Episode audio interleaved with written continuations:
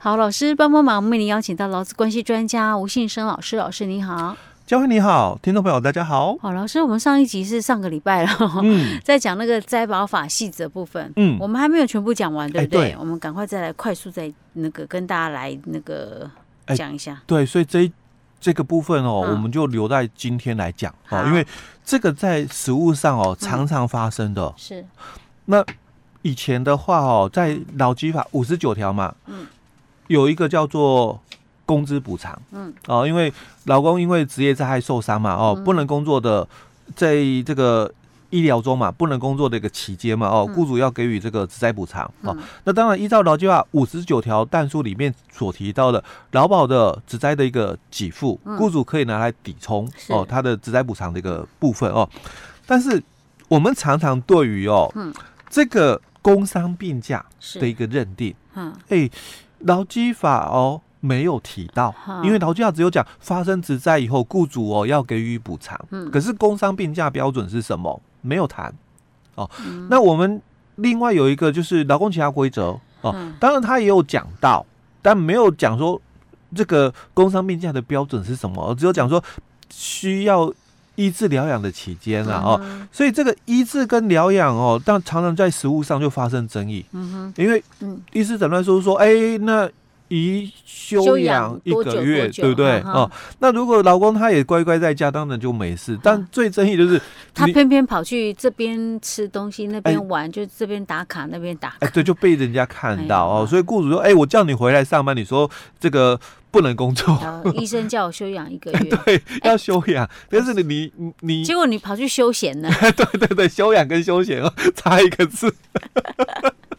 我反应蛮快的。哎，对对对对。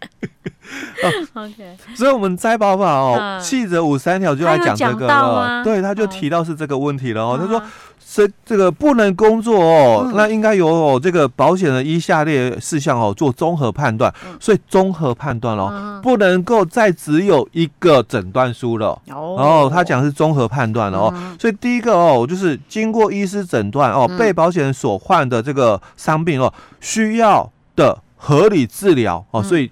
治疗有了哦，与复健期间哦，所以还是在医师哦。那第三个就工作能力，嗯哦，好，那这个就综合判断了。所以第二个就提到了合理治疗及复健期间内哦，那被保险人有没有工作的一个事实哦，有没有工作的事实，这就很重要喽。哎，跟以前工作不一样，算不算？轻便工作算不算？轻便工作也是工作啊，哎，对，哎呀，好，所以这里就提到哦，说第一项第一款所讲的这个工作能力的判断哦，不以被保险人从事原有工作为限。啊，这个就讲就是轻便工作怎样，嗯。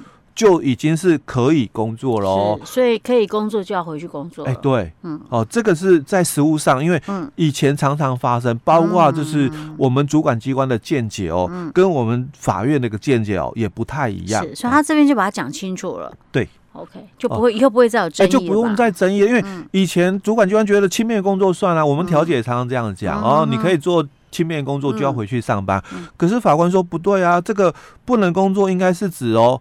我们原本的原本契约所约定的工作，哦，这时候怎么法官这么通人情？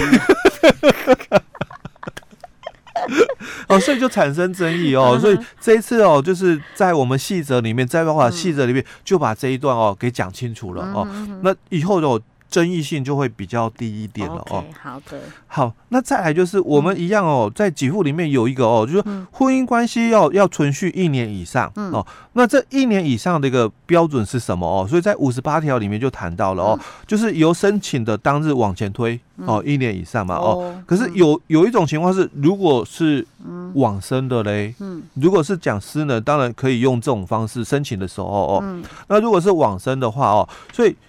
六十四条就提到哦，那如果是因为要清理遗嘱年金了嘛，嗯、哦，所以婚姻关系持续一年以上的计算就以死亡当天往前推了哦，哦，所以这个一样又遇到不同的情况哦，嗯，当然这个基础会不一样、嗯、哦，所以他真的还蛮细，哎，对，讲的很细哦，哦、嗯，包括就是说这个在学学生的哦，就只具有正式学籍的哦，嗯、那这个没有。谋生能力的哦，当然你要提供就是说身心障碍手册哦，嗯、或者是有受监护宣告的一个证明文件哦，嗯、哼哼才能够被认定就是说没有工作能力的一个情形哦，哦。所以他都有把它讲出来。哎，对对。Okay, 那再来哦，嗯、我们先跳一下哦，我们先跳一下，就是先看八十四条哦，嗯、因为我们在母法的六十六条里面有谈到复工计划哦，那细则就讲了复工计划内容要包括哪些？但这个复工是指什么？职灾。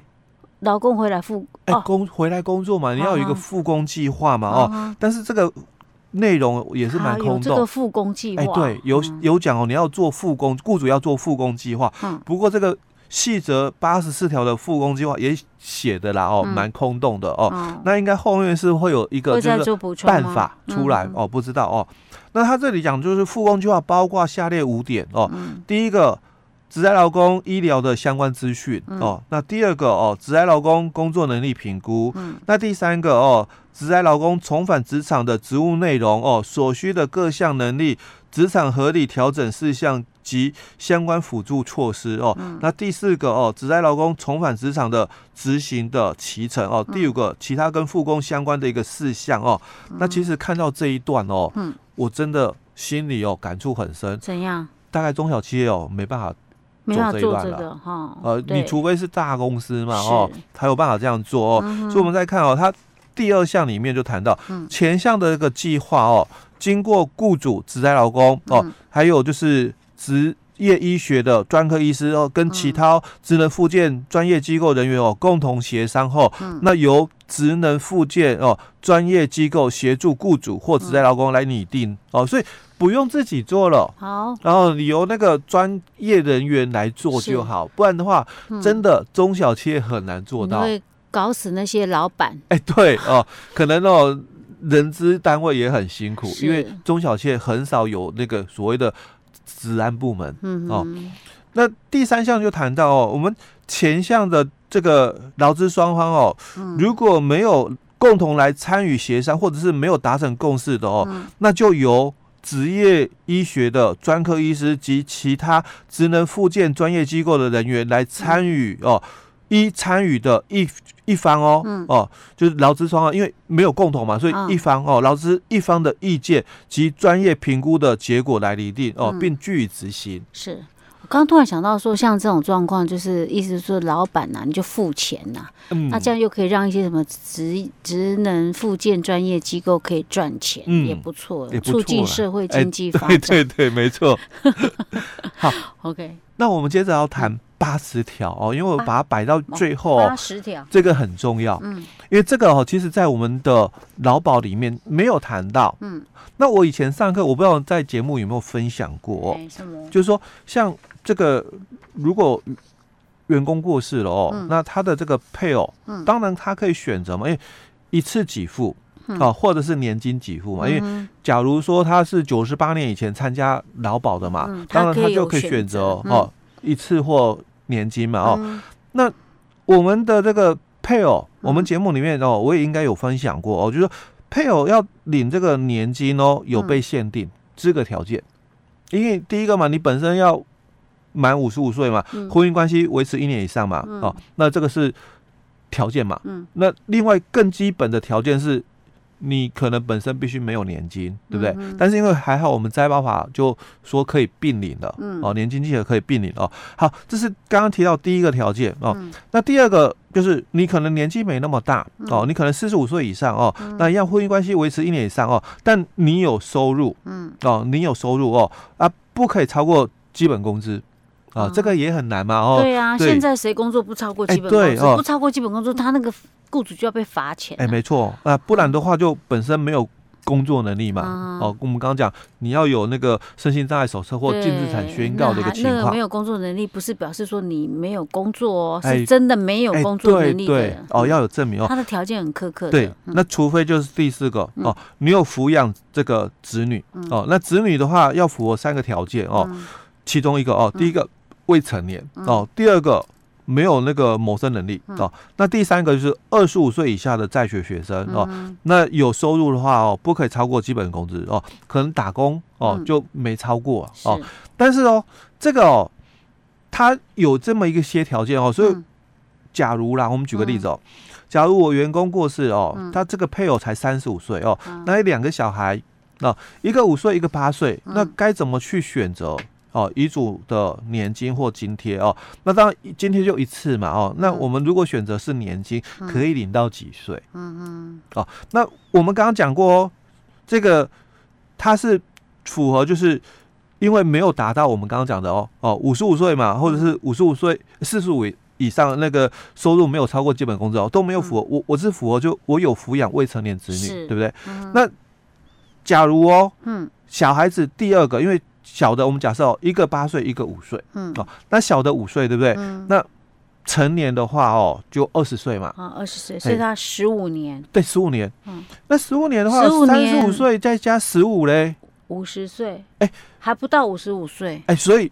小孩子领到这里就结束了，嗯、对不对？除非嘛，小孩子再继续读书，哦，那二十五岁，嗯，哦，那就二十年喽，哦，哦，那那他也才有刚好就五十五岁，对不对？勉强，哎，勉强就过，嗯、对不对？可是如果小孩子不爱读书嘞，强迫他一定要读，对对对对对，想办法强迫他，对不对？嗯、哦，那个延毕也要延，对不对？可是那个学费也不便宜耶，所以哦，嗯，这个哦，不需要就是说强迫啦，因为。不爱念书就算了，那我们怎么样可以领久一点呢？那在因为你看三十五岁配偶就过世，这很辛苦呢。对，那在灾保法还没出来以前哦，我都常讲就是，那如果我嗯，我没有，如果没有生小孩，不是什么都没有。哎，对，那如果我过了几年之后再来领，可不可以？所谓的过了几年之后。老师有讲过，我不一定要马上领，哦、我等到资格再到的时候再来领，对嘛？因为我现在资格不符了嘛。嗯、那过了几年，因为我请求时效是五年嘛。嗯、哦，过了几年之后再来领，可不可以？哦，那这一次哦，在保法细则八十条就给我们这个答案了哦。OK，他说哦，依照本法哦第四十四条第二项第一款，或者是第二款，或者是五十四条第一款第二款规定哦，嗯、反正就是讲说。你可能啊被停止发给年金给付，本来你我已经领了年金给付哦，不管我是领这个遗嘱的年金或遗遗嘱私人年金了哦，那不管反正就是领这个遗嘱年金的概念哦，那因为条件哦，因为这个条件跟我们刚刚讲都一样哦，那我我条件消灭了，嗯，就比如说像刚刚那个例子，小孩子成年了嘛，小孩子成年了，哎，又不爱读书，哎，对，可是我还没满五十五岁，对。